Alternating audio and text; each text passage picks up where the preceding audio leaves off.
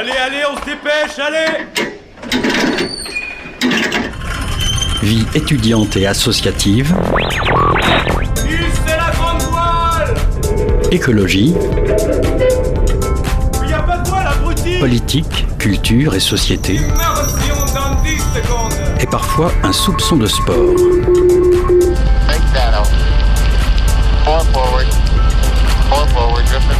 Tout le monde est à son poste Du lundi au jeudi, 18h-19h, le sous-marin, la quasi quotidienne d'infos de Radio Campus Angers. Il est 18h tout pile sur Radio Campus Angers. Bonsoir à toutes et à tous. Bienvenue à bord du sous-marin. Au programme de ce soir, on accueille Éric Boyer, professeur et représentant syndical du euh, syndicat SNES FSU 49, pour évoquer les dernières annonces du président de la République et notamment sur l'augmentation des salaires des enseignants. Dans une deuxième partie d'émission, on reçoit quatre comédiens et comédiennes, Oran Palmieri, Grégoire Le Stradic, Zélitaro et Pierre Berthet, pour discuter de leur nouvelle compagnie de théâtre, Figura Théâtre. Comme tous les mardis, vous aurez aussi l'occasion d'écouter un reportage de la Frappe à propos d'une création artistique et musicale en Mayenne. On entendra également un nouveau portrait de service civique, celui de Florent. Radio Campus en immersion dans le sous-marin, on est parti pour une heure ensemble.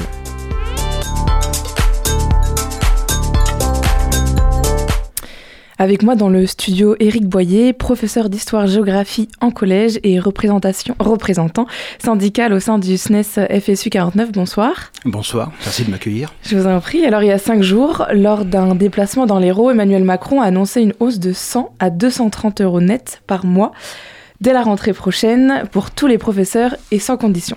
Alors ça peut même aller jusqu'à 500 euros pour les professeurs qui seraient volontaires pour faire des remplacements ou de l'aide aux devoirs, c'est le fameux pacte pour reconnaître l'engagement des enseignants et transformer l'école. Éric Boyer, au premier abord, on pourrait penser que c'est plutôt euh, positif. La revalorisation des profs, ça n'arrive pas tous les quatre matins. 100 à 230 euros, c'est pas rien non plus. Oui, euh, mais 100 euros, c'est quand même très loin des 10%, ou alors on est très peu payé. Euh, quand vous parlez, ça n'arrive pas tout le temps, effectivement, euh, depuis, euh, je crois, les années 80, depuis la désindexation euh, de, de, de, nos points, c'est-à-dire les... Nos, nos, salaires finalement sur, sur l'inflation, on a eu une baisse de près de 30%. 30% par rapport euh, au coût de la vie. Donc c'est quand même énorme. Euh, là, ce qui a été proposé au départ, c'était une, augmentation de 10% sans condition. On en est quand même assez loin, puisque en début de carrière, c'est vrai, on est à 11%. Euh, en fin de carrière, on est à 4%.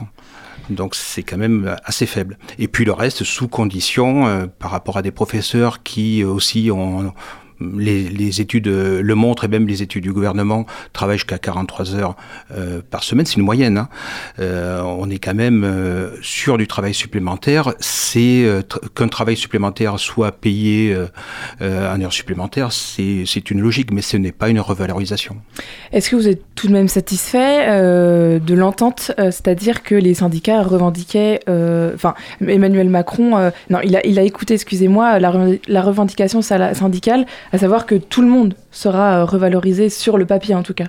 Est-ce que c'est déjà une bonne chose? Mais je crois qu'il n'avait pas le choix. Déjà, lorsqu'on voit le nombre de, de, candidats au concours, qui a une forte chute, euh, lorsqu'on voit que le dernier concours du CAPES, c'est-à-dire pour les professeurs du secondaire, on s'est retrouvé avec une prolongation de, de la date limite pour l'inscription à ce concours-là, il y a un manque de, de, volontaires, il y a aussi de nombreux départs, c'est que les conditions et de travail et de rémunération ne sont pas satisfaisantes. Donc à un moment donné, il faut dire oui, ben, il faut revaloriser les professeurs qui ne l'ont pas été, vous l'avez indiqué tout à l'heure, depuis, euh, depuis très longtemps. Les 20 dernières années, hein, je, vous, coupe, il y a un rapport qui a été remis au Sénat, euh, les enseignants ont perdu entre 15 et 25 de 15 à 25 de leur rémunération. Ouais. Euh...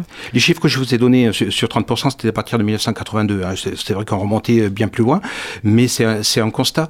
Et lorsqu'on voit par rapport aux autres pays européens, on est parmi ceux qui travaillent le plus pour des, les salaires qui font partie de, de la moyenne basse de, des autres pays. Alors Emmanuel Macron a aussi annoncé ces mesures, donc ça fait cinq jours, je le répète, après euh, que la réforme des retraites soit passée.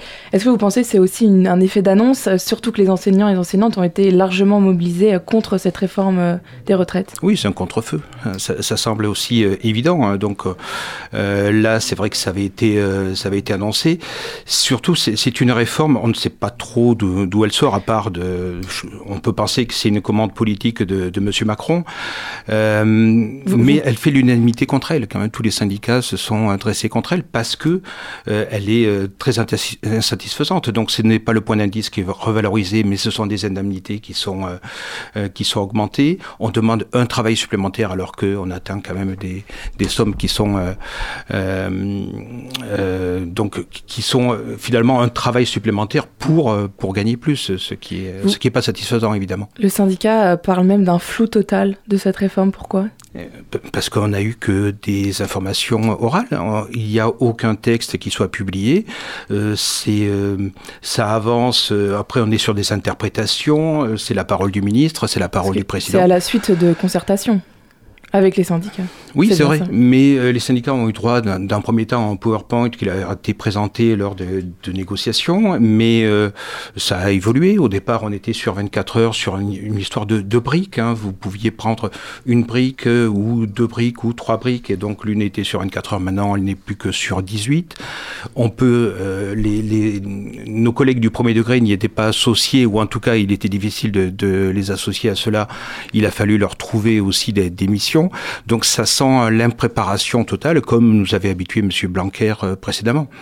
Donc euh, ça, vous avez reçu, je crois, ma, collègue aussi euh, du, lycée David d'Angers pour parler du, baccalauréat. Mm. Lorsqu'on voit ce que c'est aujourd'hui, on, peut, on peut douter de la concertation hein, qui est, ou plutôt de, l'écoute des, enseignants à ce sujet. Alors je l'évoquais au début de cette interview, euh, la, revalorisation, en tout cas sur le, papier, euh, peut aller jusqu'à 500 euros, mais pour pouvoir espérer obtenir ces 500 euros, euh, il faut effectuer deux heures supplémentaires dans sa semaine. Alors sur une semaine, deux heures, ça peut paraître peu, mais vous disiez tout à l'heure qu'en moyenne, les professeurs travaillent au moins 43 heures par semaine. Mais il y a déjà donc pas mal de profs qui font du bénévolat. Est-ce que enfin, cette revalorisation n'est pas finalement une bonne idée? Alors, euh, revalorisation, c'est quand même du travail supplémentaire qui est euh, sous forme contractuelle.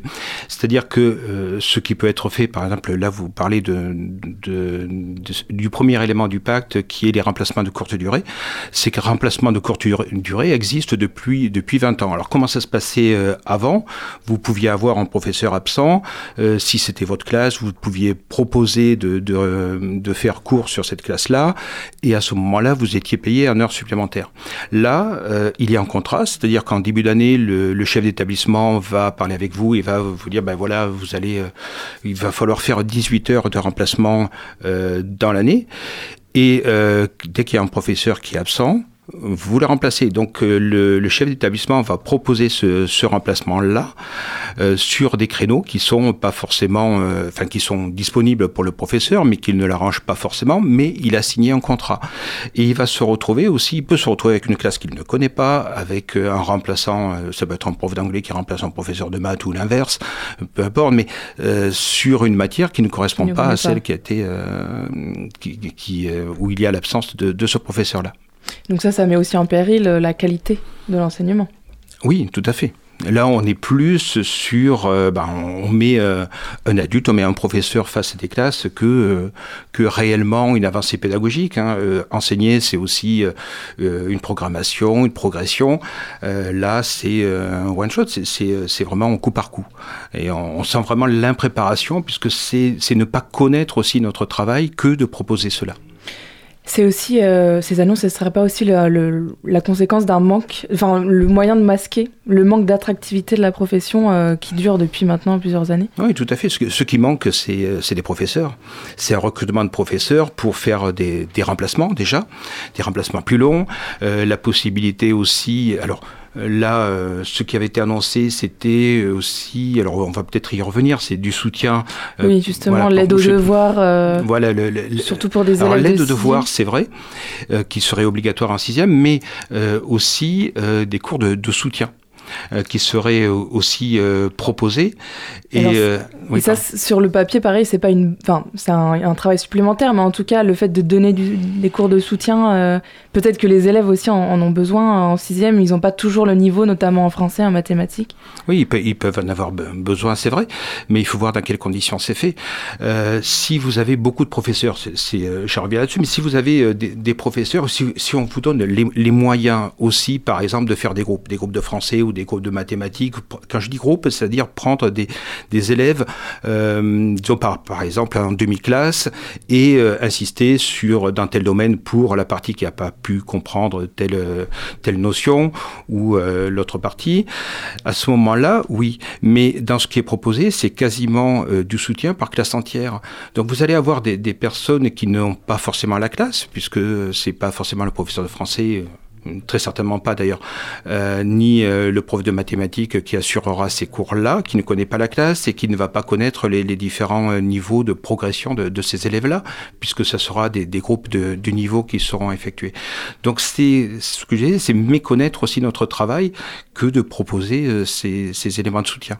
Alors pour que les élèves, quand ils arrivent au collège, ne soient pas trop en difficulté, par exemple en, les matières de français, de, mathématiques, est-ce qu'il ne faudrait pas donner encore plus de moyens pour le premier degré, dès, le, primaire?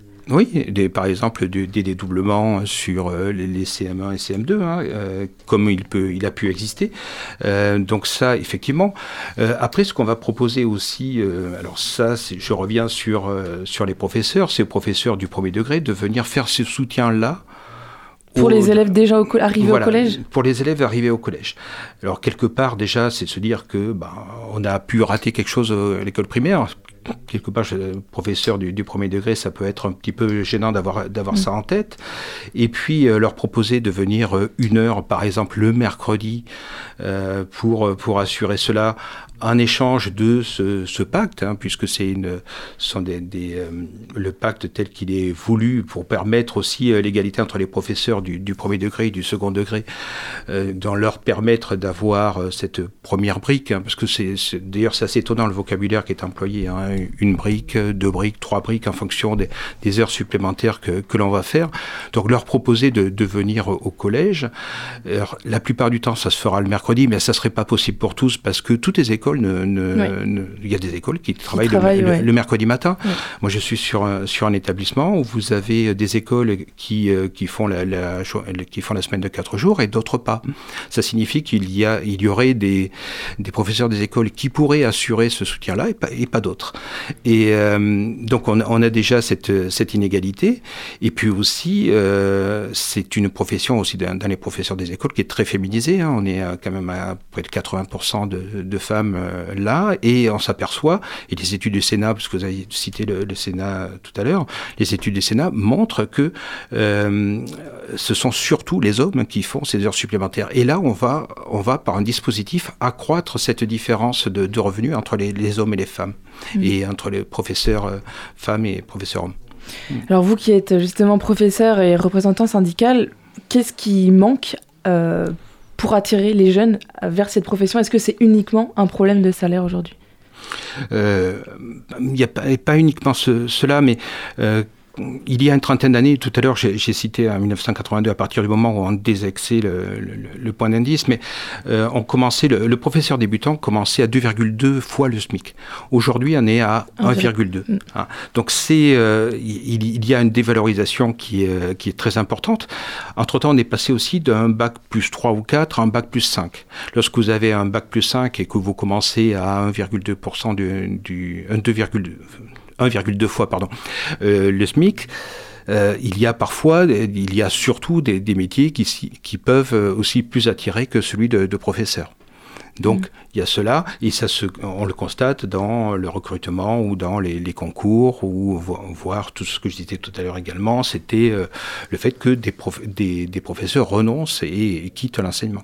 Oui, il reste mm. quelques mois, une année, ou après ils arrêtent. Et il y a aussi outre le problème de manque de professeurs, il y a aussi euh, le problème de manque de professeurs dans certaines matières d'autant plus ciblées, notamment les mathématiques, euh, même en histoire géo. Voilà, allemand, euh, lettres classiques, effectivement. On a, on a un manque de, de, professeurs.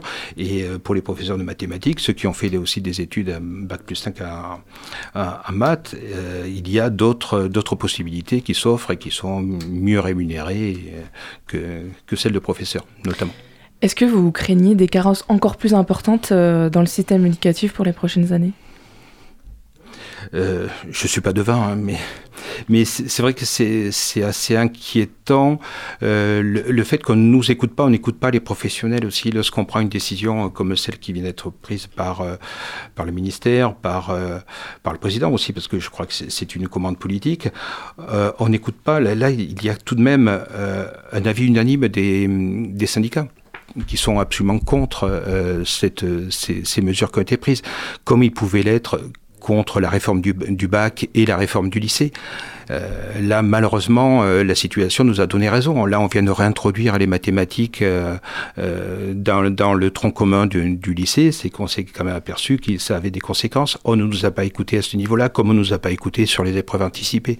Et on s'aperçoit qu'on a des élèves qui, qui, décrochent actuellement et qui, au moment, parce qu'ils savent qu'ils ont déjà le bac. Mais bon, ça c'est voilà, on n'écoute pas assez la profession à, ce niveau.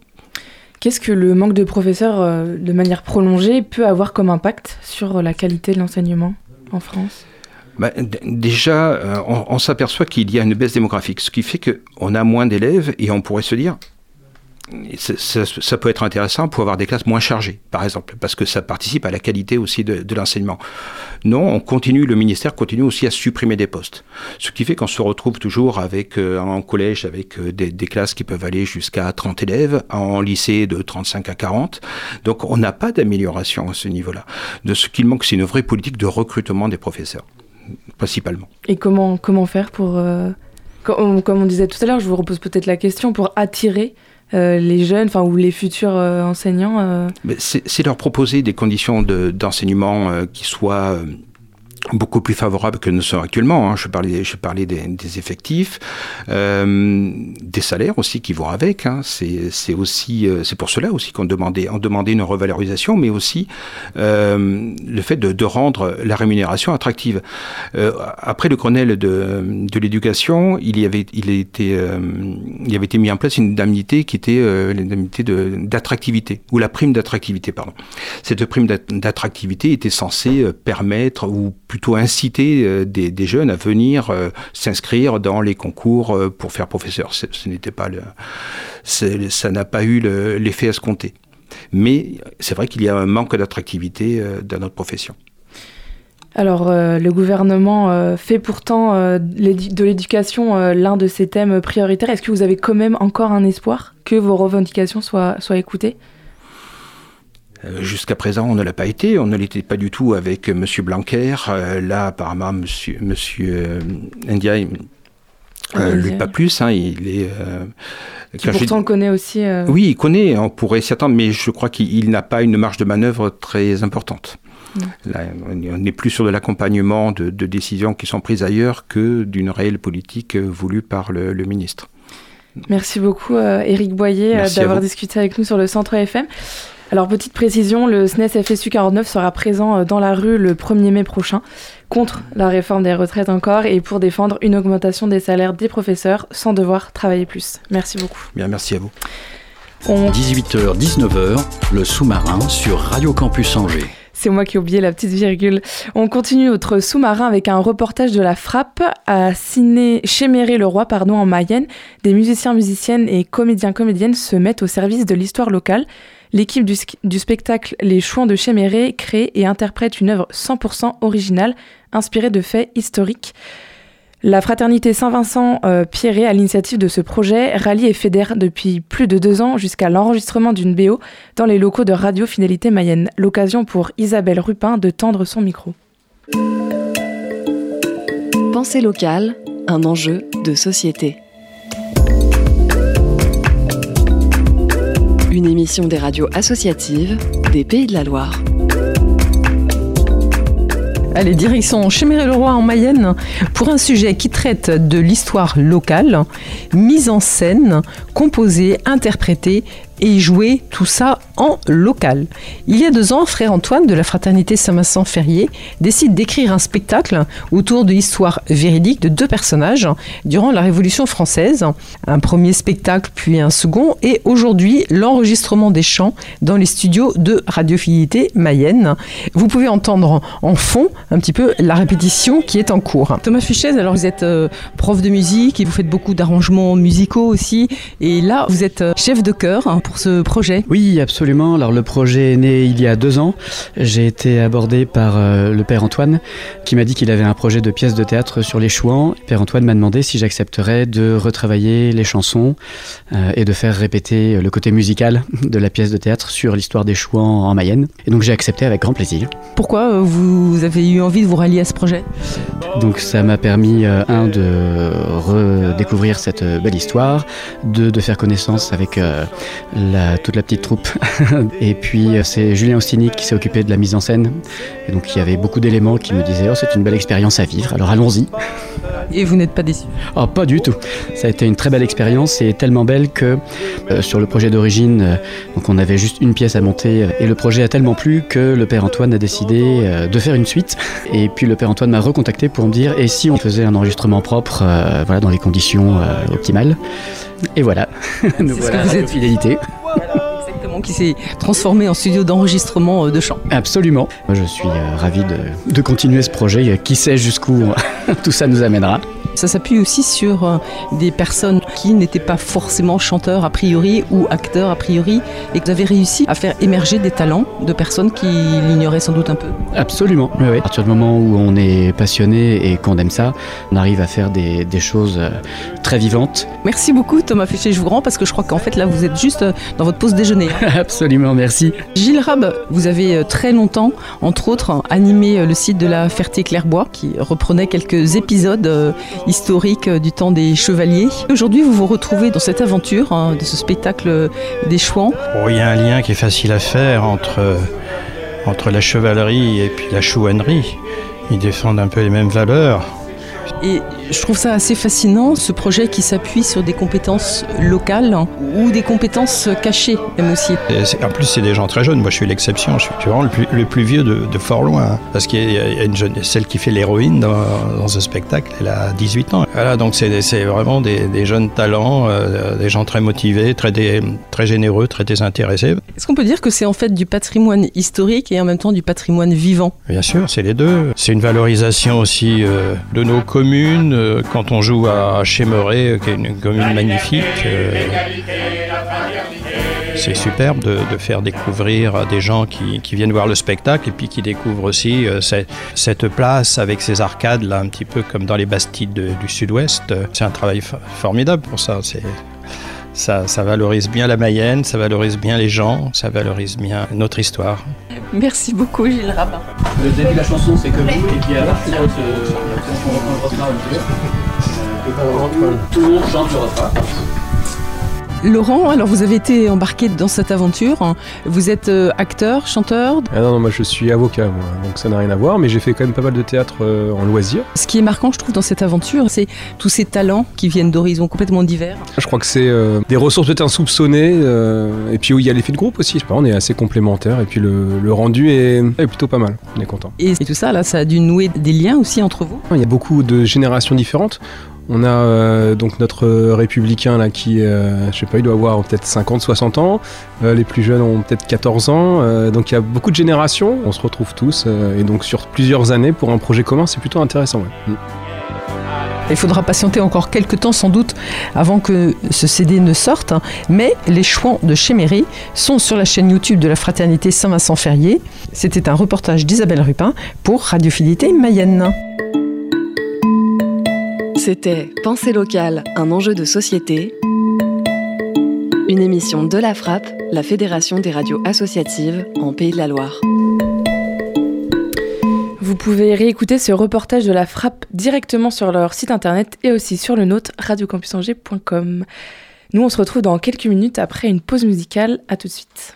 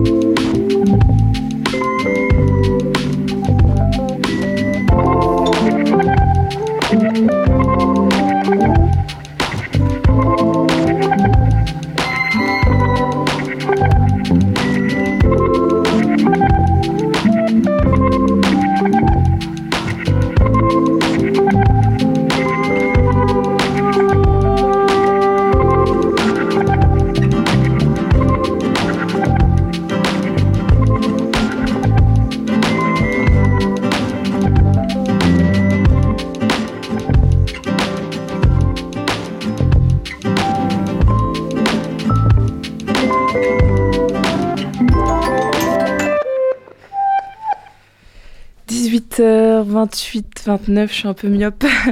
Vous êtes toujours à bord du sous-marin. On vient d'écouter Elertan de Cos Rose. 18h, 19h, le sous-marin sur Radio Campus Angers. J'accueille désormais quatre comédiens et comédiennes, Oran Palmieri, Grégoire Lestradic, Zélitaro et Pierre Berthet. Bonsoir à tous les quatre. Bonsoir. Bonsoir. Alors vous avez créé votre compagnie de théâtre Figura Théâtre en septembre dernier. Alors je suppose que euh, ce ne sont pas euh, vos débuts euh, juste en septembre dernier dans le, dans le théâtre. Vous avez d'ailleurs fait partie tous les trois, Oran, Grégoire et Pierre, de la première promotion de, de la COP, du COP, le cycle à orientation professionnelle, qui est devenu maintenant une classe préparatoire de théâtre au conservatoire. Zélie, tu as aussi fait le conservatoire. L'initiative a été montée par l'ancien directeur du Quai, Thomas Joly, et Stanislas Sofanor, un professeur de théâtre aussi au conservatoire. Qu'est-ce que vous, avez, vous allez retenir de ces deux ans de formation au COP? Et même euh, de la formation tout court au conservatoire euh. bah alors, pour commencer par euh, le COP, peut-être, nous, ce qu'on va retenir, c'est qu'on en a eu beaucoup de chance, quoi, parce que c'est vrai que c'était une première classe qui a émergé et nous, qui nous a offert vraiment beaucoup de possibilités, notamment pendant deux ans, on a rencontré beaucoup de metteurs en scène, participé à différents projets avec le quai, avec les acteurs du quai. Et euh, nous, ça a été hyper formateur pour nous. C'est vrai qu'aujourd'hui même, on a aussi pu créer cette compagnie. Et puis, bon, on en parlera après, mais avoir eu des programmations et puis là, avoir des résidences euh, avec notre compagnie, notamment grâce au COP euh, et grâce à cette formation. Quoi. Et au-delà de ça, même l'artistique, c'était juste pour être nourri vraiment intensément pendant deux ans. Je trouve que ça, ça m'a en tout cas personnellement beaucoup apporté, beaucoup de confiance, beaucoup d'envie et c'est aussi ça qui nous a, enfin qui nous a poussé à nous dire qu'on est capable et qu'on peut faire quelque chose qui nous ressemble et, euh, se, et monter du coup cette compagnie-là avec euh, des gens euh, qui, nous, qui nous ressemblent, mais dans leur singularité aussi différente. Est-ce que vous voulez ajouter quelque chose, Grégoire ou Zélie? Euh, non, je crois que l'essentiel a été dit. Euh, c'était à la fois une, euh, une chance sur le plan personnel pour rencontrer des gens, se nourrir artistiquement et créer des opportunités de travail. Et puis sur le plan collectif, nous se rencontrer entre nous et puis avoir une belle carte de visite pour la suite pour monter ce collectif qu'on a créé en septembre qui nous permet d'avoir un peu de, de visibilité et de reconnaissance dans ce qu'on peut proposer dès le début quand on dit qu'on a, qu'on a été formé au conservatoire et au Quai d'Angers sur le territoire. Tout de suite, ça nous donne un peu de, un peu de visibilité et un peu de confiance de la part des différents acteurs qui, qui font la programmation aujourd'hui. Alors, quelle a été la base euh, de ce projet de montée de collectif? Est-ce qu'il vous manquait quelque chose euh, dans le théâtre angevin et vous vouliez euh, faire votre propre jeu? Enfin, comment s'est monté ce projet de, bah, théâtre? Déjà, en fait, je suis mal placée peut-être pour parler du théâtre angevin. Euh, je sais pas trop ce que. Enfin, il y a. que, justement, en parlant de théâtre angevin, est-ce que vous trouvez qu'il y a une identité particulière théâtrale à Angers? Oh, non, en réalité, à Angers, enfin, on a la chance d'avoir un CDN, des plus petits théâtres, et donc euh, euh, la programmation du théâtre angevin, elle est quand même assez large. Quoi. On peut y trouver ce qu'on veut. Il y a du théâtre privé, du théâtre public. Non, non, on est même très très bien desservi à Angers avec euh, notamment un centre chorégraphique national. Il n'y a pas ça dans toutes les villes. C'est pas une très grande ville, Angers. Elle a CDN, centre chorégraphique national. Donc non, niveau spectacle, on a de la chance à Angers. Ouais. Mm, mm. c'est un vivier énorme en tant, que, en tant que voilà. Enfin, il y a énormément de compagnies de théâtre. Moi, j'ai pas l'impression que on s'est dit ah il me manque quelque chose. Enfin, au contraire, il y a tellement justement de ça foisonne tellement que ça donne presque envie de s'y ajouter, de, ouais, de rentrer dans ce réseau, de... et de nous de créer aussi ensemble. je crois que c'est euh, une envie de créer ensemble aussi euh, tous les quatre. Oui, oui, il y a ça. Il y a plein d'envies qui se sont, euh, enfin, qui se sont mises ensemble, et aussi le fait qu'on a quitté le conservatoire avec tellement d'envies et déjà des, hmm. des, des, embryons de projets euh, qu'on voulait faire, euh, enfin, devenir des spectacles, et donc c'était un moyen de se donner les moyens de hmm. pouvoir les, les, mettre en place, parce que sinon ben, aller démarcher, essayer de trouver. En fait, une compagnie, c'est une structure qui sert à apporter des projets artistiques. Donc, euh, si tu as un projet artistique mais pas de structure, c'est très difficile de pouvoir euh, le mener à bout. Quoi. Mmh. Voilà. Oui, non, j'allais juste rajouter que c'est pas tellement euh, l'idée d'apporter quelque chose qui manquait, qui nous stimulait, mais plutôt l'envie d'apporter quelque chose et que c'était le bon endroit pour le faire parce que finalement c'est le territoire où où à la fois les gens ont rencontré le plus de personnes et qu'on connaissait le plus de monde, et aussi parce que mine de rien, il y a quand même aussi encore la place de faire des choses. C'est quand même Enfin, le spectacle vivant à Angers, on a l'impression que c'est de plus en plus foisonnant, qu'il y a aussi de plus en plus de, de dynamique et de propositions, et que du coup, c'est un peu le, bon endroit et le bon moment pour, euh, s'y intégrer. Alors justement, comme tu le disais aussi Zélie, il y a tellement de propositions. Comment est-ce qu'on arrive à se faire sa place dans tout ce schmilblick euh Est-ce que vous avez une proposition plus originale, entre guillemets, ou qui diffère euh Ben, sans prétention, oui. non mais original pour nous, mais après euh, en fait euh, je sais pas trop ce que ça veut dire. Enfin c'était quoi laisser faire Bah, sa comment- place, oui, mais on comment sait pas comment distinguer faire des sa autres place parce qu'en euh. fait euh, on est tout nouveau. Enfin moi j'ai pas l'impression pour l'instant d'avoir fait ma place. Enfin je, je, je sais même pas où elle est clairement ma Mais place en pour réalité, l'instant. oui, oui, je Mais sûr. euh, Mm. je sais qu'elle est vers là en tout cas parce Mm. que euh, il y a un truc que, que, que j'apprécie ici c'est le territoire quand même à Angers, les alentours, le, la- les possibilités de salles, de, de rencontres, de public aussi, d'essayer d'aller un petit peu ailleurs que juste simplement à Angers, parce que Mm. déjà on est deux sur quatre ici à pas vivre à Angers, bah, même trois sur quatre en Mm. fait. Oui, Euh, et donc euh, euh, c'est une base, enfin c'est un, un lieu d'où tout peut- semble possible en fait, enfin pour, pour l'instant. Où ça converge euh, Oui c'est ça. ouais. Mm. Et après, bah forcément, euh, je pense qu'on n'est pas la seule compagnie. Comme en plus on commence, on a des envies euh, de création qui sont fortes. On a envie de proposer des choses originales et qui nous tiennent à cœur. Donc euh, on a une envie forcément d'originalité et en même temps de d'aller puiser dans des, des inspirations dans des troupes et des collectifs qui nous ont inspirés pas mal pendant deux ans, des gens avec qui on a travaillé, des gens qu'on a vus sur scène.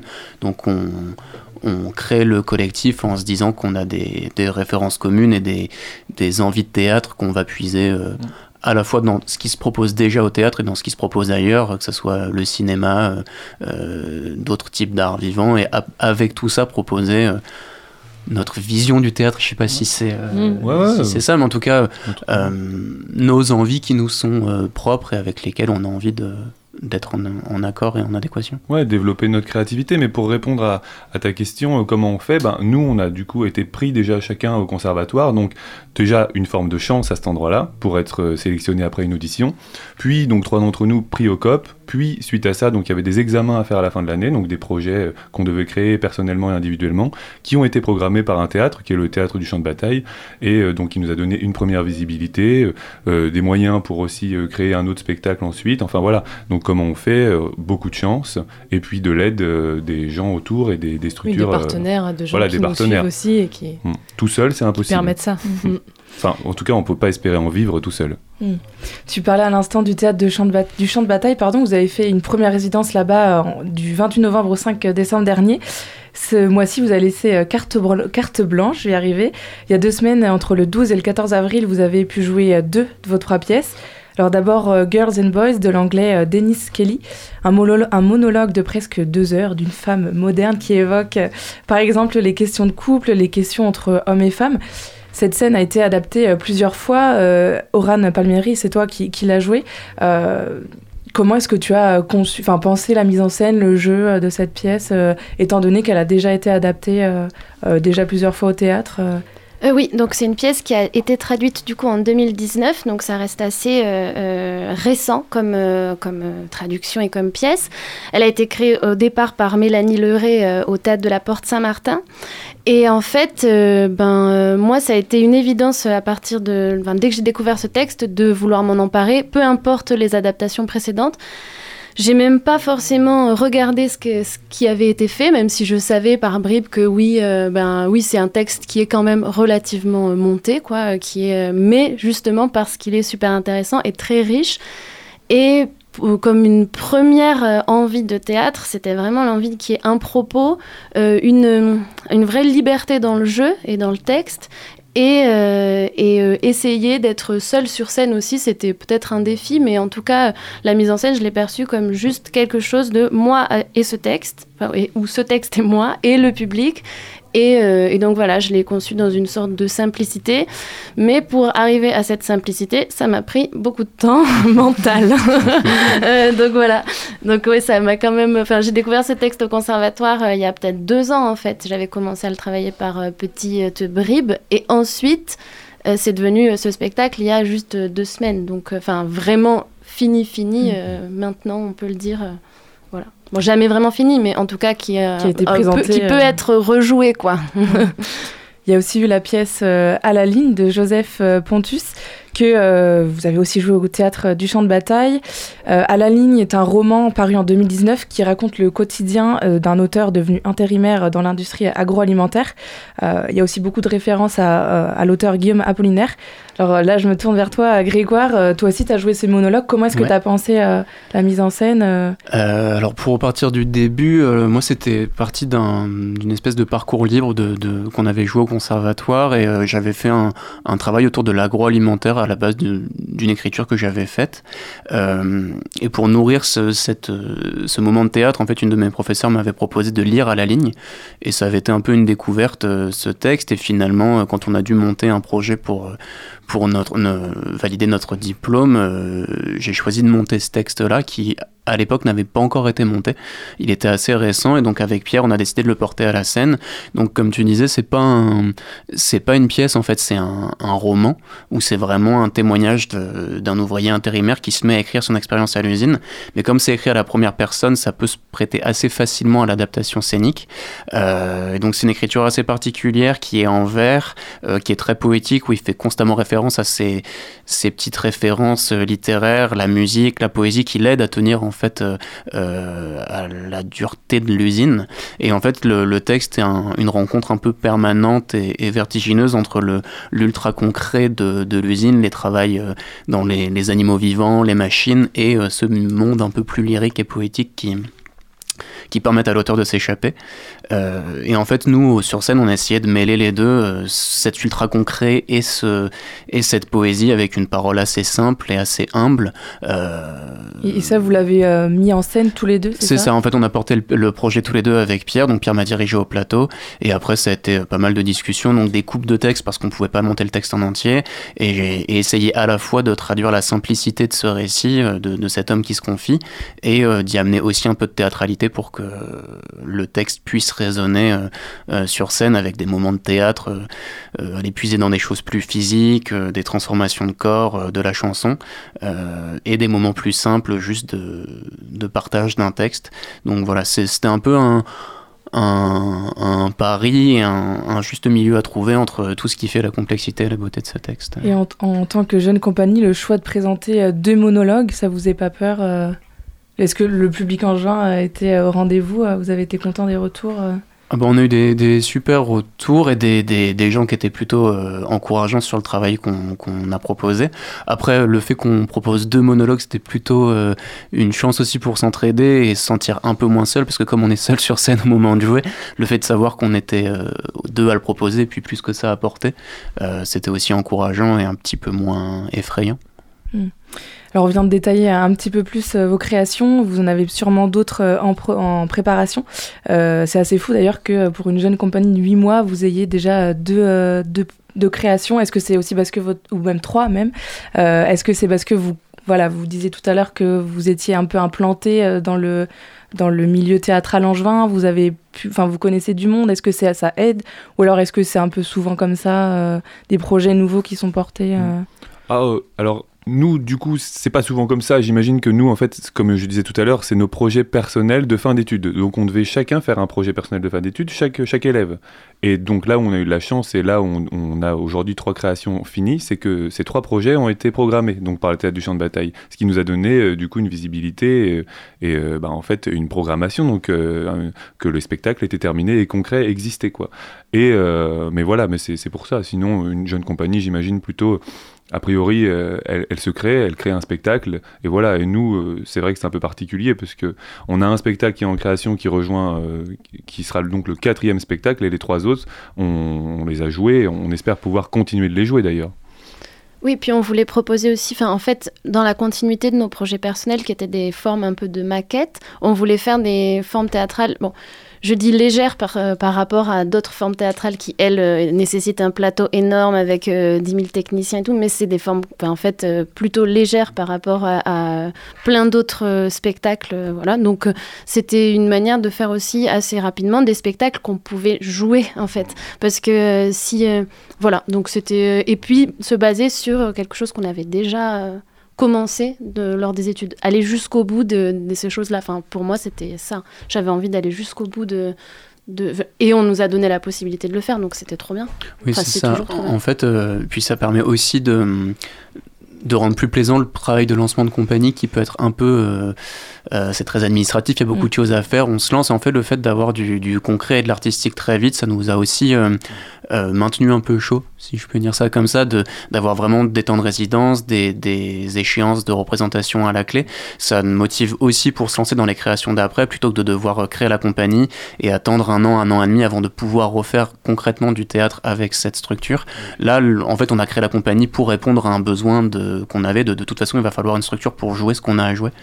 et déjà programmé, donc il nous fallait une structure mm. pour accueillir euh, la programmation. Quoi. Et en fait, du coup, ça a été très concret, on avait de quoi jouer, on avait de quoi répéter, et c'est pour ça qu'en fait, on a plein de choses à proposer, mais tant mieux parce que ça aide à, à croire un peu euh, en l'avenir de la compagnie. Alors, vous êtes de nouveau en résidence euh, à la salle Claude Chabrol. Qu'est-ce que cette résidence vous permet, je suppose, de penser à une autre création Qu'est-ce que vous faites concrètement? Zélie, peut-être Eh bien, euh, ouais, du coup, on a commencé euh, une nouvelle création officiellement euh, aujourd'hui, en fait. Mmh. Enfin, ça fait longtemps qu'elle est dans notre tête et que. Et non, parce qu'on avait déjà eu deux semaines plus de labo. Où, et là, on commence à rentrer un peu plus, je peux le dire, dans le concret de la création. Euh, et, elle nous permet aussi, bah voilà, on a un espace à disposition, un plateau à disposition. Euh, c'est une écriture de plateau sur laquelle euh, on se lance, c'est-à-dire qu'on écrit en même temps qu'on joue. Enfin voilà. Donc ça nous permet d'avoir à disposition un lieu dans lequel on peut mettre toutes nos idées, échanger mm. sur les sujets qu'on aurait, dont on aurait envie de parler, les genres qu'on a envie de traverser. Mm. Voilà. Donc c'est vraiment, c'est vraiment super. Qu'est-ce qu'on peut vous souhaiter euh, pour la suite pour euh, Figura Théâtre? Qu'est-ce que vous espérez pour la compagnie? Plein de programmation. Bah, merci beaucoup. Euh, tu voulais rajouter quelque chose? Non, du tout, du tout. Non, bah jouer, jouer vraiment. Nous, on a, c'est vrai qu'on a plein d'envies, puis on le remarque encore aujourd'hui avec les temps de résidence, on a plein d'envies qu'il faut structurer pour mm. réussir à raconter comme une histoire avec tout ça. Et nous, notre volonté, c'est vraiment de continuer comme ça, de se faire accueillir dans des lieux pour pouvoir continuer de faire ce qu'on aime le plus, euh, et, là, nous, on est heureux comme, comme tout, quoi. C'est ça. Merci beaucoup à, tous les quatre. Bonne suite de résidence. Eh ben, merci. beaucoup. Et nous, on se retrouve juste après une pause musicale sur les ondes de Radio Campus Angers. Baila, que el tiempo es tiempo y no retorna. Más allá de lo que te imaginas. Todo el que tiene miedo puede ponerse a cantar todo el que siente pena puede ponerla a bailar. Todo el que lleva un peso puede dejarlo acá. Todo el que tiene una pena puede ponerla a bailar. Uh, la sagrada.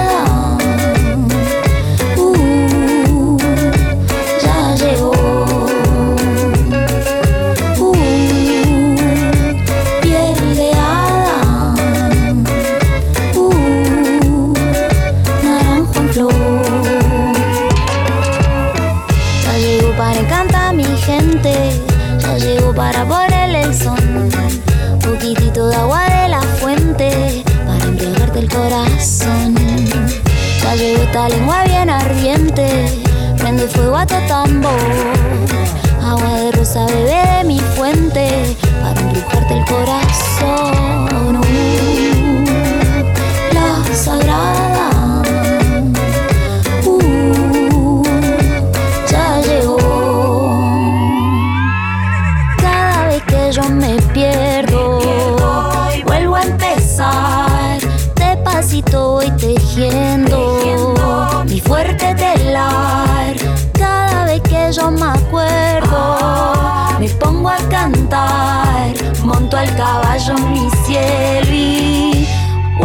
Empezar.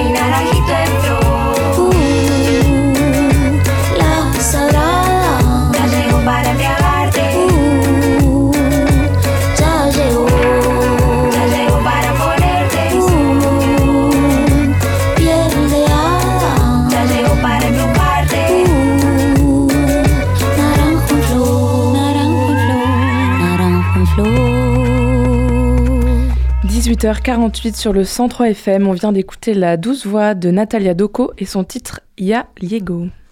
18h-19h, le sous-marin sur Radio Campus Angers.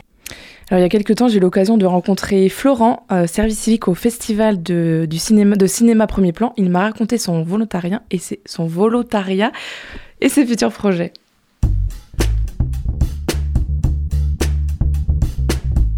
Les volontaires.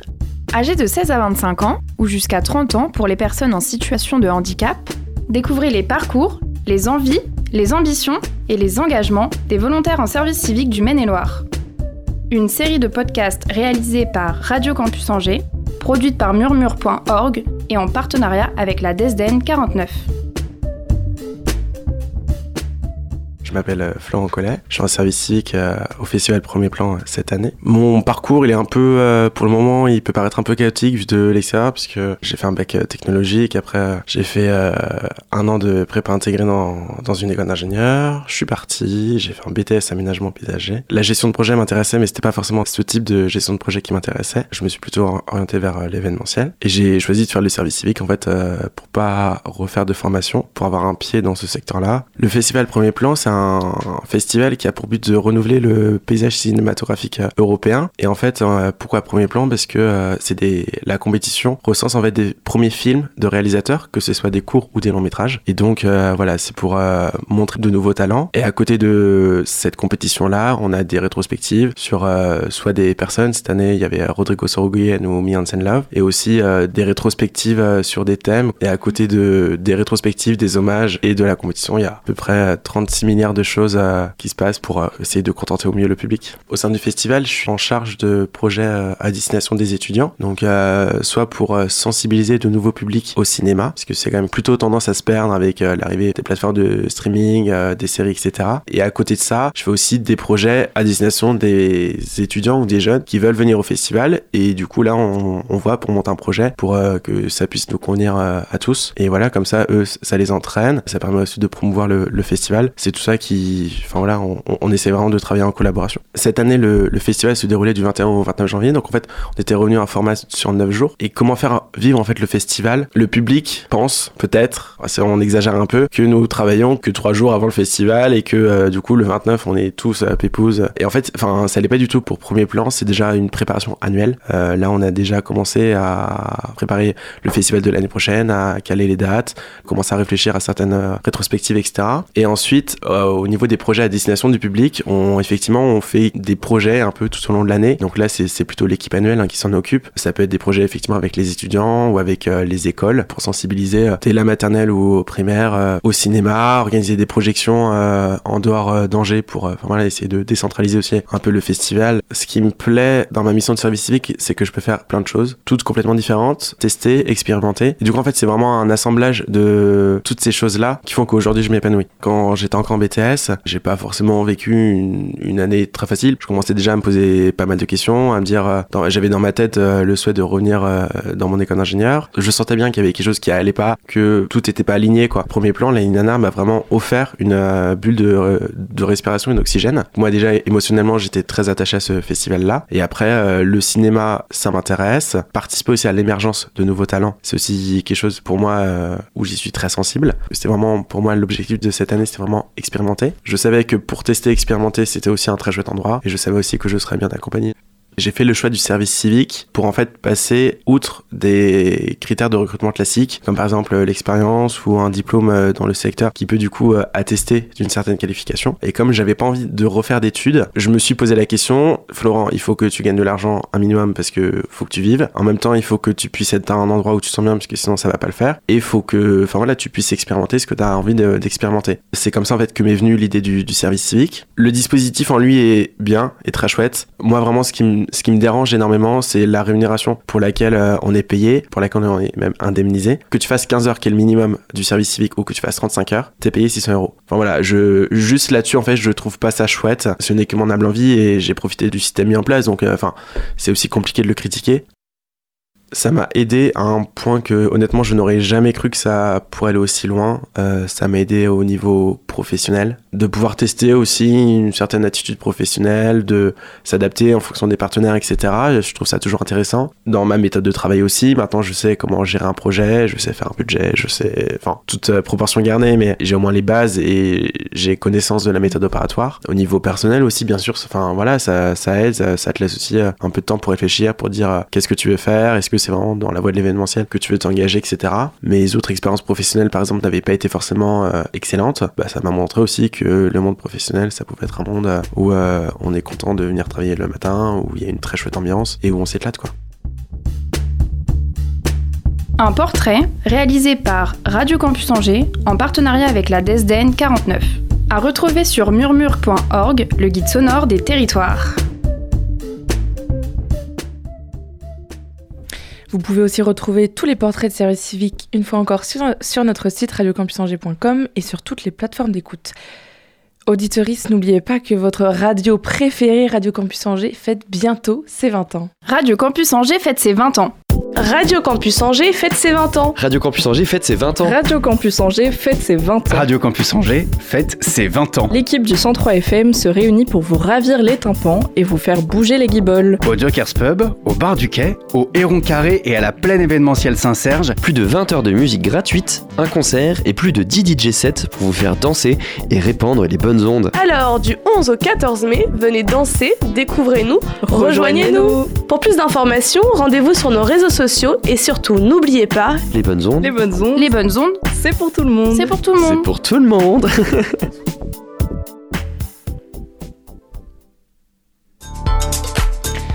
Malheureusement pour nous, c'est déjà la fin de ce sous-marin. Merci à toutes et à tous de nous avoir écoutés. Merci à tous nos invités pour leur participation. Merci à Augustin, le boss à la technique. Merci également à Étienne, notre programmateur musical. Et bien sûr Hugo, à la rédaction en chef. Nous, on se retrouve dès demain pour le prochain sous-marin. Et bien sûr, d'ici là, n'oubliez pas, les bonnes ondes, c'est pour tout le monde.